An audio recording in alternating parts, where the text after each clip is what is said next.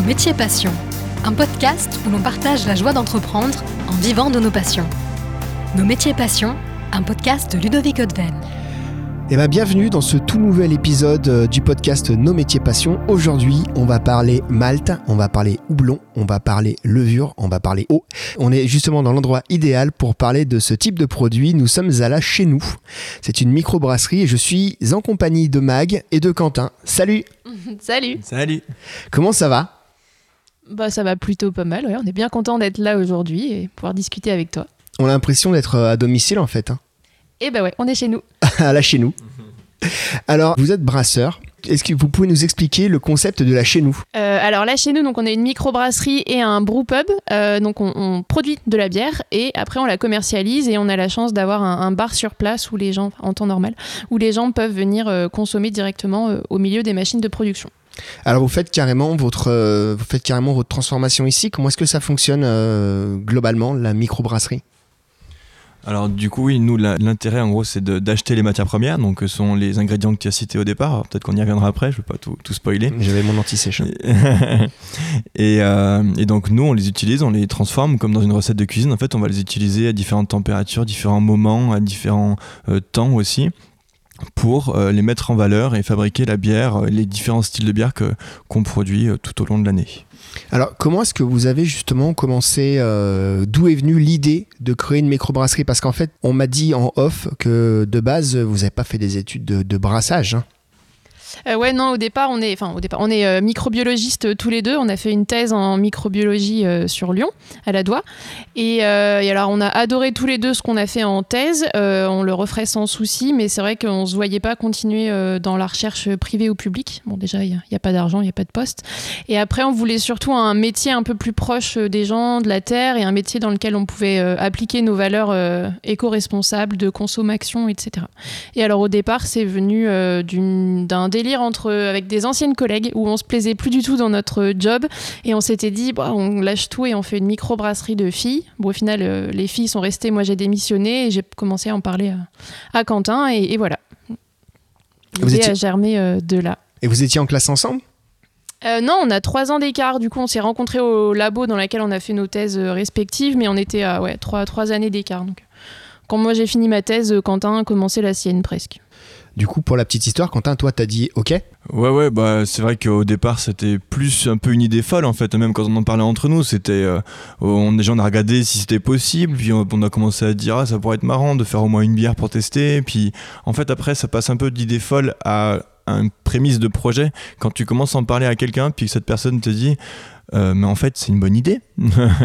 Donc, euh, t'avais pas forcément prévu ça au départ, parce que toi, t'es c'est un peu un truc foufou et tout. Et puis, tu te dis, bah, en fait, qu'on me dise ça une fois, deux fois, après, tu te dis, ok, ça, et bah peut-être qu'on peut y réfléchir vraiment et en fait en en reparlant après autour de nous entre nous ben voilà c'est vrai que le projet prend forme sans forcément que tu t'en rendes compte quoi et donc tu passes simplement de d'un délire à un projet en formation euh, ouais simplement en en discutant autour de nous globalement c'est comme ça vraiment qu'il a évolué au départ ouais Et après, on a vraiment eu le déclic aussi au Québec. On a fait euh, deux mois et demi au Québec et là-bas, euh, ils ont dix ans d'avance sur nous, sur Oui. les microbrasseries. Et euh, en faisant notre road trip, en fait, dans chaque village où on allait, pratiquement, il y avait une microbrasserie et euh, il y avait vraiment un, une. euh, comment dire Enfin.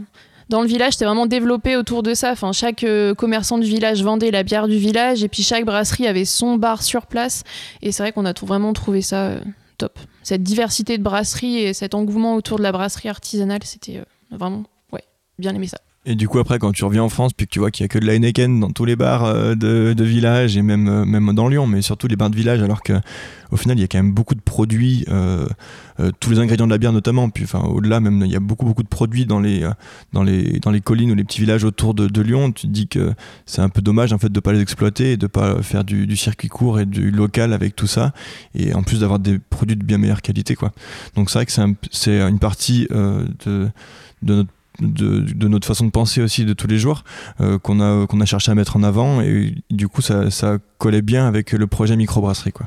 C'est énorme parce qu'en fait, euh, effectivement, euh, pour quelqu'un qui connaît pas le côté microbrasserie, qui pense bière égale on va en grande surface acheter une, bah tu dis Heineken ou, ou autre, hein.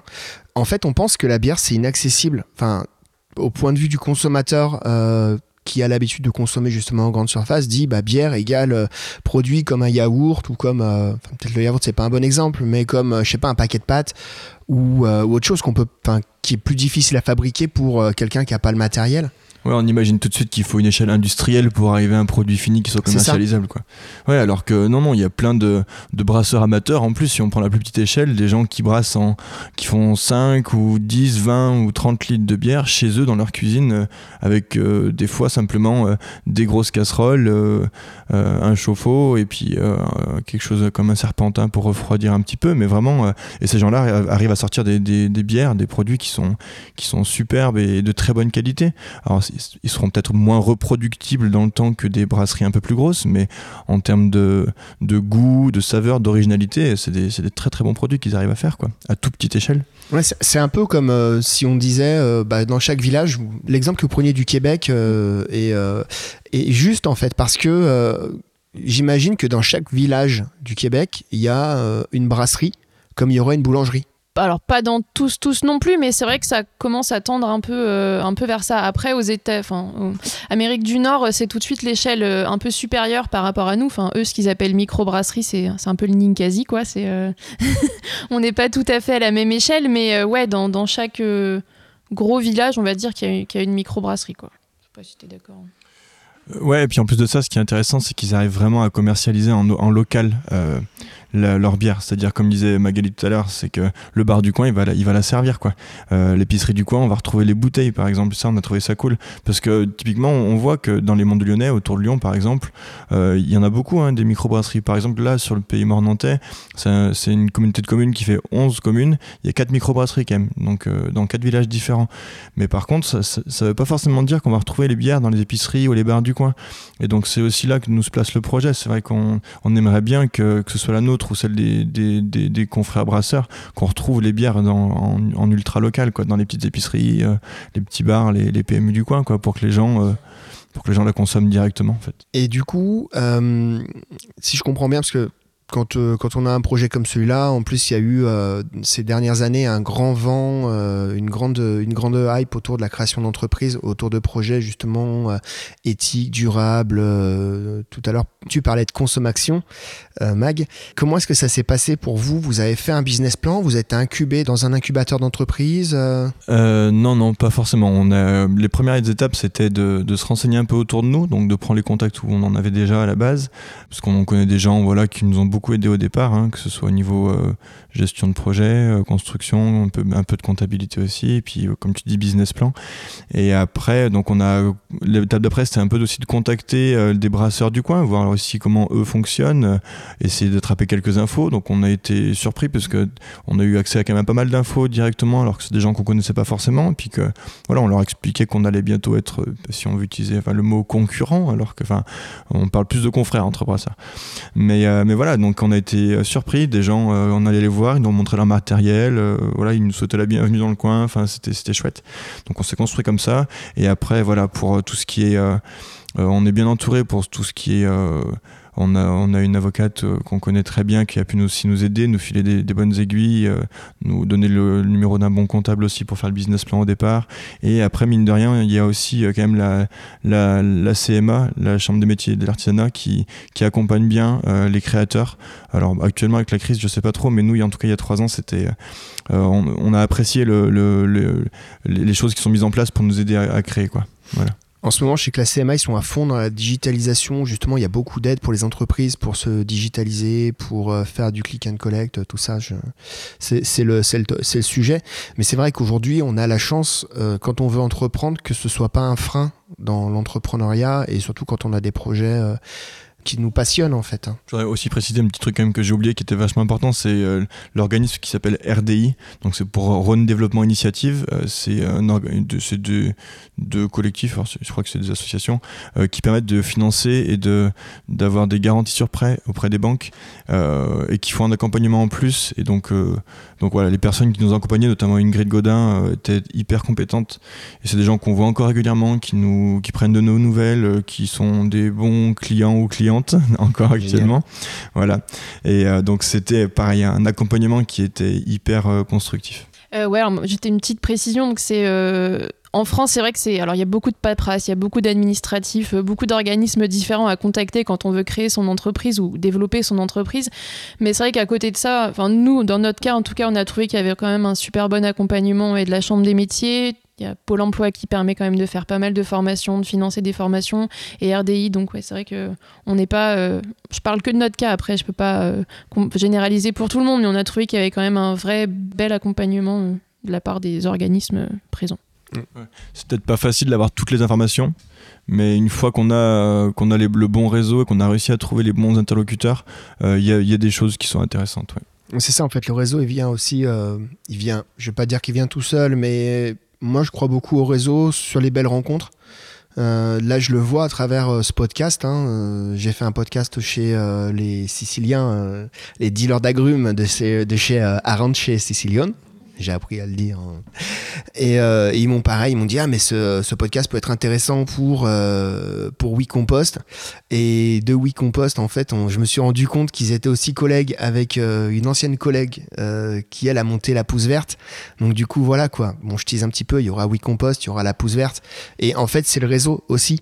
Donc à la fois le réseau aux personnes qui peuvent nous aider à entreprendre. Donc moi j'ai fait entrepreneur dans la ville, qui a aussi un réseau d'entrepreneurs à Lyon, mais aussi au réseau entre entrepreneurs. Et en fait on se rend compte qu'on n'est pas, euh, comme tu disais euh, Quentin, en fait on est plus euh, confrères que concurrents aujourd'hui, puisqu'en fait on n'a qu'une envie, c'est pas d'écraser les autres, mais vivre de nos passions. Et plus on pourra développer le local, l'artisanat, le mieux ce sera quoi. Alors on va parler un petit peu recettes. Parce que j'aimerais que vous me parliez de bière, du coup. On a parlé de- d'entrepreneuriat et j'en sais un peu plus, même si je suis encore un peu intrigué avec tous ces noms qui sont sur le mur. Euh, je crois qu'il y a une histoire derrière. On en, on en reparlera peut-être tout à l'heure. Euh, on va parler bière. Alors là, chez nous, vous fabriquez quel type de bière, du coup? Euh, alors, on a une gamme de six bières permanentes et une bière de saison qui change tous les 2-3 mois. On va euh, pas utiliser de termes trop compliqués. En gros, on a une bière blanche, une blonde, une ambrée, une IPA qui est euh, un style de bière qui est pas mal à la mode, un style de bière blonde plus amère, plus aromatique, un stout américain qui sent bien le café et une rousse fumée. Donc, il va avoir un petit côté fumé comme dans le saumon fumé par exemple. Donc ça, c'était censé être une bière temporaire qu'on a sortie l'année dernière au printemps et au final, elle a quand même vraiment plu, donc on l'a passée euh, en permanente. Et en ce moment, on a deux bières de saison, euh, une blanche IPA à la verveine citronnelle qui est bien, bien, euh, bien aromatique et bien fraîche pour les beaux jours là qui commencent à revenir, et une triple belge à l'hibiscus. Voilà, une bière triple mais rose. Et tout est sur la même base, en fait?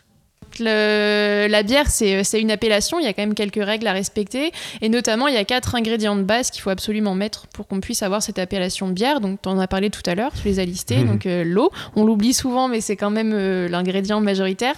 Le malt, donc qui sont des céréales euh, qui vont euh, euh, qui vont être maltés, pour qu'on puisse exploiter le sucre qui est dedans. Euh, le houblon, qui donc lui va apporter euh, l'amertume, l'aromatique et puis un effet protecteur sur la bière. Et euh, les petites dernières, on les oublie pas, les levures qui sont les petits êtres magiques qui transforment le sucre en alcool.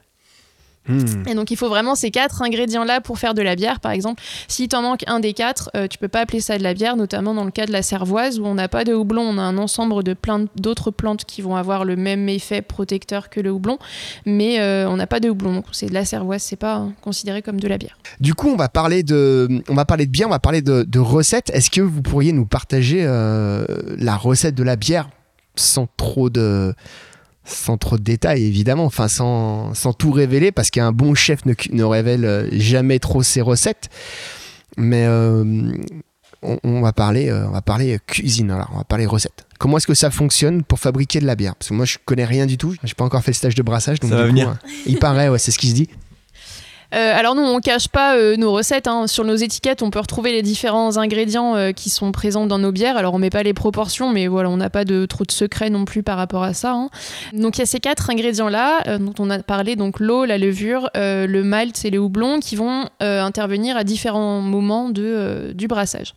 Donc, déjà, la, première étape, ça va être le choix des matières premières. Donc nous, pour l'eau, moi, c'est quoi qu'il arrive, pour faire de la bière, il faut de l'eau qui est considérée comme potable, donc soit de l'eau du réseau, soit l'eau d'une source à proximité, mais qui doit être contrôlée régulièrement pour être sûr qu'elle est bien potable. après, bah, ça va être le choix du malt. Donc il existe une, pas, une cinquantaine de variétés de malt différents. Donc le, but principal du malt, ça va être d'apporter le sucre qui ensuite sera transformé en, alcool, mais c'est aussi le malt, enfin les malts qui vont apporter la couleur et une certaine aromatique à la bière. Donc c'est des céréales qui vont être donc maltées puis torréfiées, caramélisées plus ou moins longtemps à plus ou moins haute température pour apporter soit un goût caramel comme on peut retrouver dans les ambrés, soit carrément un goût de café, de chocolat euh, comme on peut retrouver dans, les bières brunes, les bières noires, etc. Donc ça c'est au brasseur de choisir ses matières premières et après de choisir les proportions des différents malts qu'il va mettre dans sa bière euh, pour obtenir euh, le produit fini. Et donc les, céréales, elles peuvent être de, plusieurs types. Donc euh, la céréale qui est le plus utilisée, c'est euh, l'orge, euh, l'orge brassicole. mais on peut aussi retrouver du blé, de l'avoine, du sorgho, du seigle, voilà, plein de céréales différentes. Il faut toutes qu'elles soient maltées. Hein. Toutes les céréales sont, sont potentiellement maltables. Mais c'est vraiment l'orge qui est présent dans, je pense qu'on peut dire 90% des, bières. Du coup, vous servez en local pour les céréales? Euh, Ouais, alors c'est euh, pour pratiquement toutes nos matières euh, premières, c'est vraiment un choix qu'on a fait de travailler qu'avec des produits euh, français le plus locaux possible. Mhm. Donc pour le malt, pour le moment, on se s'approvisionne dur à dire, euh, en Auvergne. Donc c'est des céréales qui sont cultivées en Auvergne et euh, maltées euh, en Auvergne et ensuite qu'on fait, qu'on fait venir jusque, jusque chez nous. après, on va peut-être aussi travailler avec une malterie qui, enfin on va, on va travailler avec une malterie qui se situe du côté de Valence. Euh, qui pareil sera en local aussi avec des céréales produites euh, dans le coin et maltées sur place. Pour le houblon, jusqu'à présent, c'était pas évident de trouver en local, euh, donc on s'approvisionne on en Alsace avec du houblon français et on va aussi passer progressivement avec du houblon qui est cultivé dans les dombes, donc avec le, le houblon du moulin qui vient juste de se lancer, donc ils sont encore à leur première culture. Donc pour le moment, c'est que des, des, prémices, mais on aimerait vraiment bien travailler avec eux en bio du coup. Et on a déjà commencé de travailler avec eux sur, euh, sur euh, trois recettes différentes. Donc pour l'instant, c'est sur les bières de saison, parce que c'est simple de simplement avoir des petites quantités. Euh, mais après, à terme, pourquoi pas développer sur, sur, une partie de la gamme permanente En fait, vous, vous, ouais, vous essayez de vraiment rendre le, le côté hyper local, quoi. C'est bien. Ouais, c'est vraiment quelque chose qu'on applique dans notre vie de tous les jours et qui nous paraît vraiment primordial de, de s'approvisionner qu'en local. Enfin, quand c'est c'est possible, il y a des céréales euh, du coin et des, du houblon euh, du coin, donc bah pas besoin d'aller euh, chercher à l'autre bout du monde. Alors c'est sûr que pour le houblon, ça limite pas mal les, les, possibilités parce que les houblons français ont pas forcément les mêmes aromatiques que du houblon néo-zélandais ou américain, qui va qui eux vont plus avoir un plus exprimé avec un côté un peu agrume, pamplemousse, tout ça. Mais bon, c'est un choix qu'on fait de travailler vraiment qu'avec des, produits euh, les plus locaux possibles. Donc même si ça limite les possibilités, bah, c'est pas grave. On développe euh, d'autres aromatiques, euh, d'autres saveurs et ça nous va très bien. Et au-delà de ça, ce qui va aussi avec ta question, c'est vrai que donc pour la matière première, on cherche du local et si possible du bio, et mais pas que pour la matière première, dans le sens où même euh, tout ce qui est euh, les bouteilles, on, prend du verre français. Là, on est en train de faire les démarches pour passer en, en bouteilles consignées aussi, enfin consignables. Euh, donc ça, ça implique un changement de fournisseur, d'étiquette, tout ça. Mais là, on, va bientôt être à jour. on, on, essaye d'avoir du matériel aussi, qui récupère un maximum d'eau, qui consomme si possible le moins d'énergie, sachant que ça en consomme dans tous les cas. Mais on regarde cet aspect-là. Euh, comme fournisseur d'énergie, on a Enercop, donc qui est une euh, fournisseur d'énergie, donc une coopérative avec 100% d'énergie renouvelable. Euh, voilà, on essaye de, tendre au maximum pour avoir l'impact, on va dire le moins d'impact possible sur, sur l'environnement, quoi. Très bien, très bien. Alors pour revenir à la recette, tu me parlais donc il fallait qu'il fallait que vous récupériez le malt justement euh, en Auvergne et bientôt sur Valence. Euh, donc là, on a le malt. Ensuite. La première étape, ça va être euh, de concasser le malt, donc avec un, moulin en fait pour. donc ce qui nous intéresse, je reviens dessus, dans le, malt, ça va être les sucres qui ensuite seront transformés en alcool. Et la première étape, ça va vraiment être de concasser le malt pour exposer un peu libérer, libérer les sucres. Euh, donc on fait pas de la farine non plus, on fait euh, un mélange où il y a à la fois des, écorces. C'est ça qui est intéressant avec l'orge par rapport au blé, c'est d'avoir une écorce, euh, des grains qui sont à moitié coupés et quand même un petit peu de farine aussi. Donc voilà. Après c'est pareil, c'est au brasseur d'adapter son concassage en fonction du matériel de production qu'il y a derrière. Alors du coup, après le concassage, on va vraiment passer au brassage à proprement parler. Et donc la première étape, ça s'appelle l'empâtage. Donc l'empâtage, ça consiste à mélanger euh, les céréales avec de l'eau à une certaine température. Et le but, ça va être d'extraire les sucres et de les faire passer dans l'eau. Et surtout de transformer euh, le sucre de la céréale, donc qu'on appelle l'amidon, qui est un sucre très complexe, comme un très gros mur de briques, en sucre plus simple qui vont pouvoir être utilisés par les levures, euh, donc en sucre simple, comme le glucose, le maltose, voilà, des sucres beaucoup plus petit et beaucoup plus simple à utiliser pour la levure. Donc ça, ça dure une heure à peu près. Donc je simplifie un peu. Hein. Après l'empâtage, euh, l'étape suivante, ça va être de séparer la partie solide de la partie liquide. Donc nous, on va récupérer ensuite la partie liquide qu'on appelle du coup le mou pour euh, faire la bière par la suite, euh, de la partie solide qu'on appelle les drèches. Donc c'est les céréales desquelles on a extrait tous les sucres et qu'on veut plus utiliser. Donc on filtre ce mélange et ensuite on rince bien les céréales pour vraiment extraire au maximum le sucre. Ensuite, une fois qu'on a, qu'on a récupéré, qu'on a isolé le mou, on va le faire bouillir pendant une heure à 100 degrés. Donc ça, ça a plusieurs euh, objectifs. L'objectif principal, ça va être de stériliser euh, le mou. Donc vraiment pour éliminer toute trace de micro-organismes qui ne nous intéressent pas. Euh, on rajoutera ensuite la levure vraiment qui nous intéresse et qui va apporter un goût particulier. et ensuite, c'est à cette étape, l'ébullition, qu'on va pouvoir ajouter le houblon notamment. Donc on va ajouter au tout début de l'ébullition pour apporter de l'amertume ou à la toute fin pour développer plutôt un côté aromatique. On peut aussi apporter à ce moment-là euh, des fruits, d'autres plantes, donc comme nous la verveine citronnée euh, qu'on utilise dans notre bière de, saison, euh, ou l'hibiscus pour la, bière de printemps là. C'est à ce moment-là, vous mettez le, enfin, je vais pas dire l'arôme, mais ouais, ça, peut. Alors ça peut être fait plus tard pendant la fermentation, mais globalement, ça se fait à ce moment-là. Ouais pour vraiment euh, bah, déjà stériliser aussi le, produit qu'on rajoute pour pas qu'il y ait de contamination derrière et puis pour pouvoir euh, faire comme une infusion pour euh, comme faire comme faire une tisane quoi pour développer les arômes le passer dans le mou. Donc ensuite une fois qu'on a fini cette ébullition, il va falloir refroidir le mou avant de le mettre en fermenteur et avant de rajouter les levures. Donc ensuite une fois qu'on a transformé le mou en fermenteur, on va pouvoir rajouter les levures.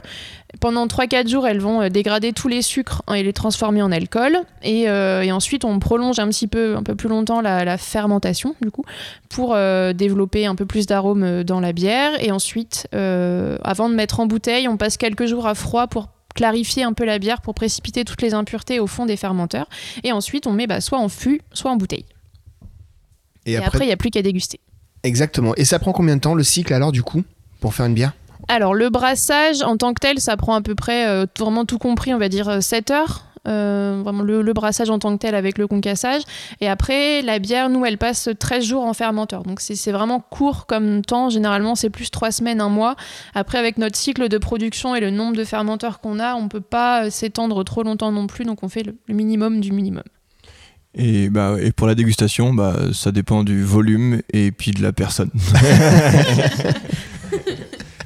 non, mais c'est vrai que c'est super intéressant pour ceux qui connaissent pas comment faire, euh, comment faire de la bière. Je sais qu'il y a des kits de fabrication de bière qu'on peut. Euh, j'avais vu ça où C'était chez Nature et Découverte ou quelque chose comme ça Ouais, sinon, on va faire un petit peu de pub pour le coup. Il y a Bière et moi à Lyon, euh, Sylvain, avec qui on travaille depuis, depuis le départ. C'est lui qui nous a vendu tout le matériel qu'on a, que ce soit en amateur ou en pro.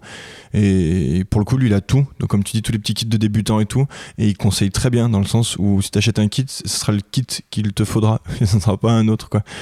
Ouais, c'est un passionné qui, qui est là pour pas pour enfin pour vendre vraiment le bon produit à la bonne personne quoi. Ouais, il vend juste, il va pas te survendre, il va pas te vendre des trucs dont t'as pas besoin, il te vend ce que t'as besoin, il te le vend bien, il t'explique pourquoi et, euh, et il est plein de bons conseils. Bah génial. Ouais, puis il y a vraiment pour euh, tous les niveaux quoi. la personne qui c'est la première fois qu'elle brasse et euh, elle veut un truc assez simple. Et puis après donc tu as vraiment un kit euh, tout prêt, un peu comme pour simplifier comme les, préparations pour gâteau quoi, où tu as juste à rajouter un œuf ou un truc comme ça. Là tu as un peu l'équivalent. Et après si tu commences à te débrouiller un peu plus, et eh ben, il te vend, il peut te vendre ce qu'on appelle du tout grain, où là tu vas vraiment faire comme un brasseur pro ou amateur un peu, confirmé. Ouais, c'est ça. Donc voilà, il y en a vraiment pour tous les niveaux, pour tous les goûts, et il y a vraiment de super bons conseils. Et j'entendais justement en discutant avec Quentin que vous, à la chez nous, vous faisiez des initiations, stages de, brassage. Euh, est-ce que vous pourriez m'en parler parce que c'est super intriguant, je trouve ça génial.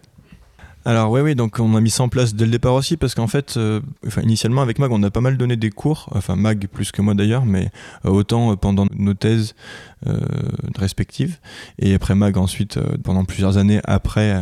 En attendant que Quentin veuille bien soutenir la sienne de thèse. Voilà, ce qui, a, ce qui a pris un petit peu de temps. Euh, et pour garder cet esprit-là un peu de pédagogique et de transmission de savoir euh, qu'on aimait beaucoup, on s'est dit que faire des stages c'était une bonne idée. Euh, donc en plus on s'est quand même bien formé parce qu'en plus de nos thèses, on, on a quand même fait des formations de brassage assez confirmées à, l'IFBM notamment. Donc c'est un institut à Nancy qui forme vraiment, qui forme beaucoup de, de, métiers du milieu du brassage, donc malterie aussi par exemple, qui est très compétent. On était très content de cette formation. Donc voilà, on a aussi donc on a le bagage scientifique en amont, plus euh, les compétences, on va dire techniques, grâce aussi avec cette formation. Et après, on a, quand même pas mal brassé sur du petit matériel. Donc voilà, en gros, le stage, c'est pour ça qu'on l'a mis en place. Et en gros, l'idée, euh, c'est pendant à peu près 5 heures, on va dire, on va fabriquer 20 litres de bière. Donc euh, c'est les stages, c'est toujours maximum 4 personnes. On prend jamais plus de 4 personnes pour que ça reste convivial, parce que il n'y a pas beaucoup de manipulation. Donc c'est plus dans l'échange, dans la compréhension dans euh, voilà, comprendre pourquoi on utilise tel produit ou tel produit, à quel moment, pourquoi, comment. Euh, voilà, donc, et en 5 heures, on arrive vraiment à faire, à sortir un, un brassin de 20 litres donc, qu'on met en, fermenteur. donc après, il n'y a plus qu'à attendre 3 euh, semaines. Et après, les gens viennent récupérer la bière, donc ils ont directement brassé. Et donc ils peuvent la déguster avec leurs proches. C'est un exercice qui est assez sympa aussi. La dégustation, je pense qu'il la déguste aussi un petit peu pendant qu'il brasse avec vous ou euh, ouais, alors en, temps normal, on propose toujours pendant le stage un accord euh, fromage-bière pour apprendre un peu à ce que le fromage s'accorde très bien aussi, euh, enfin la bière, pardon, s'accorde très bien avec des plats, un peu comme le vin, on peut le faire.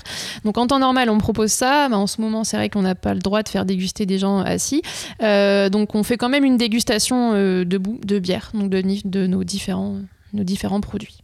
Alors là, chez nous, moi, je vous ai rencontré sur un, un marché, on va dire, euh, vente au produit du, producteur au consommateur, donc euh, la ferme du Flasha. Comment est-ce que et comment est-ce que vous fonctionnez au niveau de la distribution de vos de vos produits? Alors nous, l'idée, pour respecter notre ligne de conduite, en fait, on cherche à faire le plus local possible, même dans la revente. Euh, donc ça implique euh, en premier lieu de vendre le plus possible sur place. Donc, euh, donc nous, on tient une boutique ici, hein, dans le sens où on vend nos bières, puis quelques autres produits du coin, justement. donc on a des horaires voilà, qui sont d'ouverture. habituellement, on a donc notre partie bar qui est ouverte, comme Magali l'a dit. Donc c'est là qu'on essaie aussi de beaucoup la dynamiser en faisant pas mal de petits événements, enfin petits ou gros événements, hein, mais soit ça passe par des, des petits concerts, des petits euh, il y a une troupe de théâtre d'improvisation qui est venue plusieurs fois. Voilà, on avait dans l'idée de travailler aussi avec euh, des conteurs, des soirées lecture, pourquoi pas des soirées débat à terme, faire venir les assos du coin pour développer des sujets.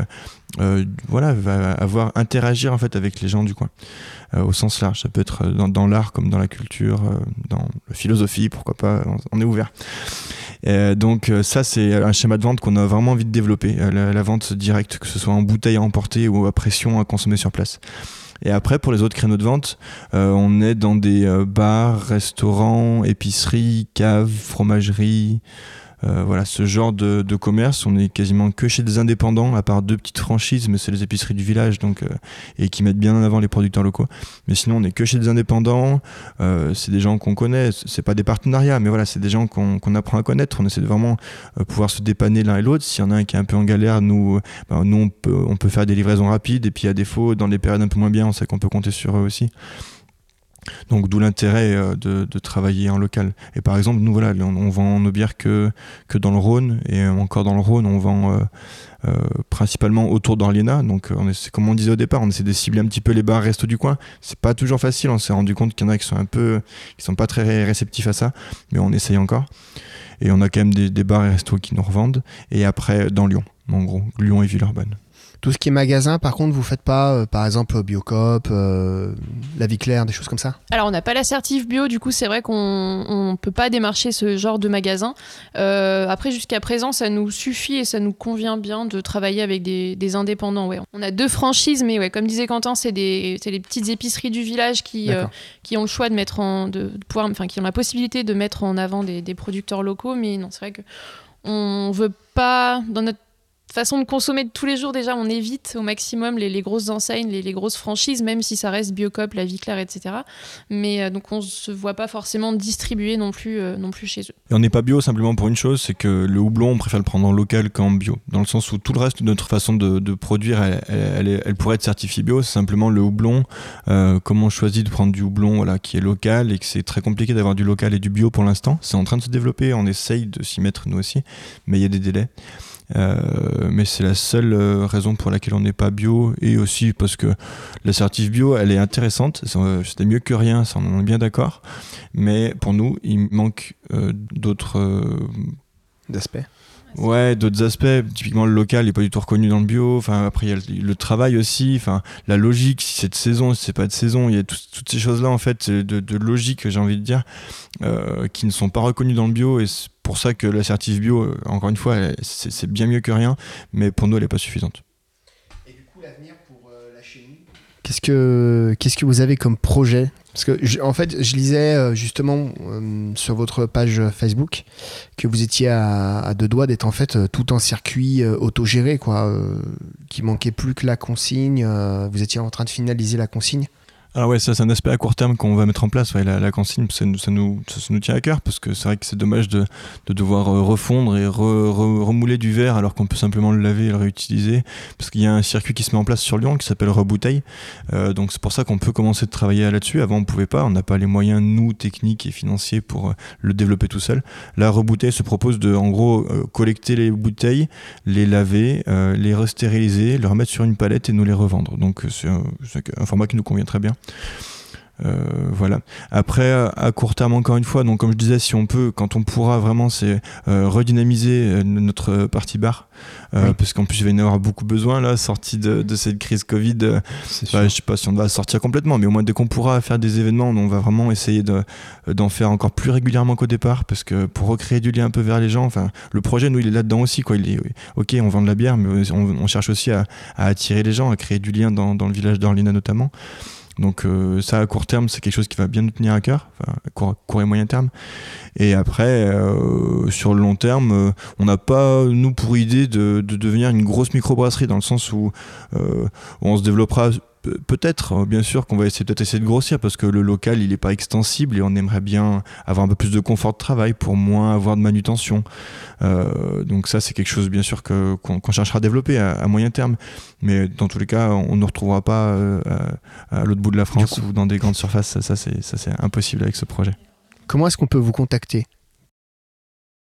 Euh, alors on est euh, pas mal dynamique sur Facebook, donc on a une page Facebook et après une page internet, euh, donc bah, via ces deux moyens-là. sinon, il faut surtout pas hésiter à passer, si vous voyez de la lumière à la brasserie, même si c'est en dehors des horaires d'ouverture, tant qu'on est là, il n'y a pas de souci, vous pouvez venir nous rencontrer, discuter avec nous, acheter nos produits. Alors on n'est pas toujours disponible à 100%, hein, mais n'hésitez pas à passer si vous voyez de la lumière chez nous. Je veux dire bonjour aussi à, à, Faya, parce qu'elle est avec nous, mais elle est un peu timide alors. elle, elle parle pas trop. Je précise que Faya, c'est le petit chien. Mais c'est vrai que vous avez un, vous avez vous êtes une bonne équipe.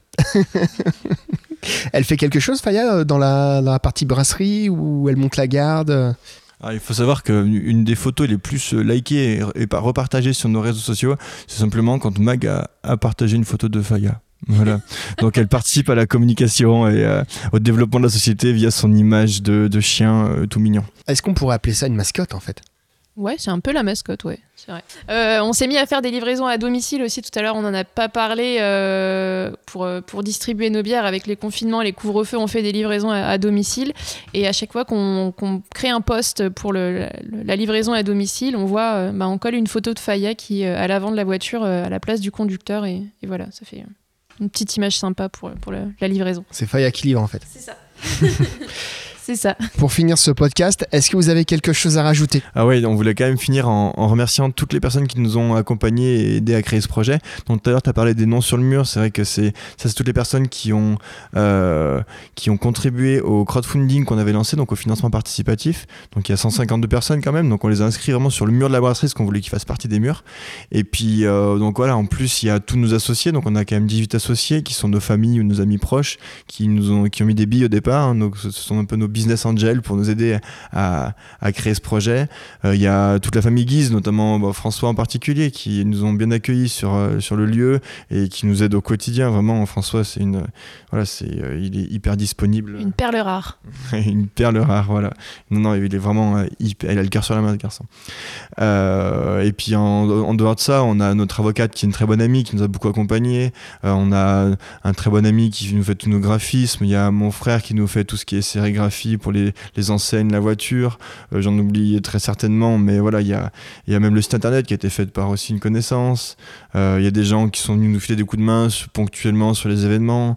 Euh, voilà, on est vraiment accompagnés, on a, on a beaucoup de chance d'être entouré comme ça, et donc on voulait vra- vraiment faire un grand merci à toutes ces personnes. Magali? Euh, je crois que Quentin a tout dit. Ouais, non, pareil, euh, vraiment, on n'en serait pas là aujourd'hui si on n'avait pas été soutenu comme ça par euh, notre entourage, la famille ou même des gens qu'on connaissait pas et qui ont vraiment cru en nous. Donc voilà, merci à tous. C'est vrai que ce- ces noms sur le mur, ça m'intriguait vraiment, quoi. Donc, du coup, maintenant, je sais. Et tout le monde sait. Et tout le monde pourra venir voir. C'est un petit peu le Wall of Fame, en fait. Hein. Ouais, c'est exactement ça. Ouais. Bon, bah super. En tout cas, un grand merci pour votre accueil. Bah, merci beaucoup à toi. Ça nous fait plaisir de, de pouvoir euh, discuter euh, de notre projet et euh, d'être mêlé à d'autres petits, petits artisans. Ouais, puis euh, ouais, puis euh, c'est bi- c'est bien ces petites capsules que tu mets en place euh, pour aller au contact des gens, puis peut-être faire découvrir aussi des métiers qu'on connaît parce qu'on les consomme ou parce que des fois on, on connaît le nom, mais on, on sait pas forcément comment ça se passe à l'intérieur. Et même euh, même au-delà de ça, des fois on connaît une marque, mais on sait pas, enfin une marque, euh, genre là, là, chez nous par exemple. Et euh, c'est sympa d'être euh, pour nous mis en avant, et puis pour les consommateurs d'avoir un petit retour sur le sur quelque chose de plus concret que simplement un produit qu'on achète. Bah, c'est ça, c'est qu'en fait, on devient finalement chez nous fil, quoi. C'est ça. Moi, je lis sur Facebook. hein. On espère. je lis sur le Facebook les trucs. hein. Merci en tout cas. Merci, euh, Merci Mag. beaucoup. Merci Quentin Ah bah, pour, votre, merci, euh, c'est- super sympa. pour votre temps, votre sympathie. Merci Faya d'avoir été euh, si sage. Et, euh, et bah maintenant, on n'a plus qu'à déguster, quoi. Allez, c'est parti. On va ouvrir les bouteilles. Allez. voilà, c'était un nouvel épisode du podcast Nos métiers passion. On était en direct aujourd'hui de La Chez Nous. Ça se situe euh, à Orliena. Voilà, donc euh, vous cherchez La Chez Nous, la ferme du Flasha, tout ça. Ouais, on est vraiment accolé à la ferme. On travaille pas mal avec, avec, euh, avec François. Donc, euh, si vous venez faire vos, vos achats chez nous, vous pouvez après aussi profiter de la ferme du Flasha euh, qui est juste derrière nous. Voilà. Bah écoutez, merci en tout cas. Et puis, euh, et puis euh, on se donne rendez-vous au prochain épisode. Peut-être que ce sera chez François, justement, je sais pas. Petit teasing. à bientôt. Au revoir. Au revoir.